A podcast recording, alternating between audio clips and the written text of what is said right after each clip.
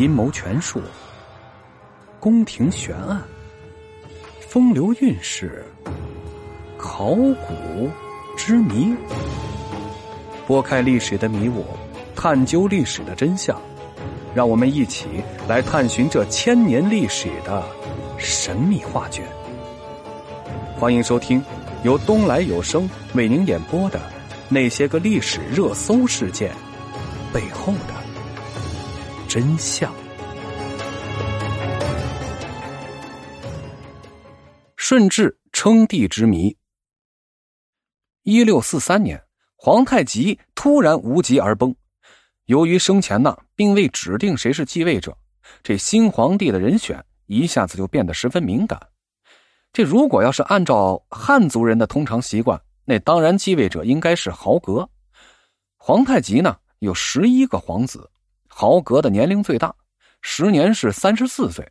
他早年随皇太极是四处征战，立有战功。皇太极称帝时又晋封为和硕肃亲王，与他的叔叔阿吉格、多尔衮、吉尔哈朗等并列于朝。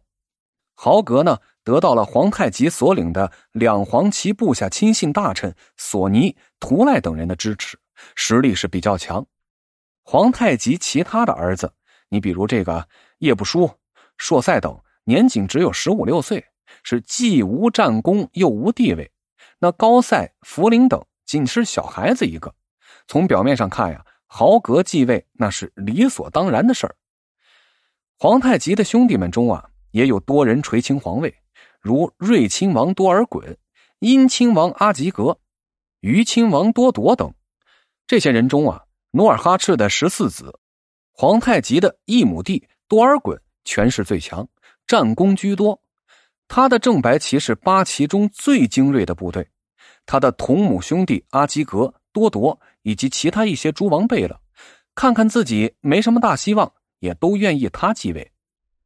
两个最有实力的人。都看中了地位，并且是各不相让，一场宫廷动乱呢，随时都会发生。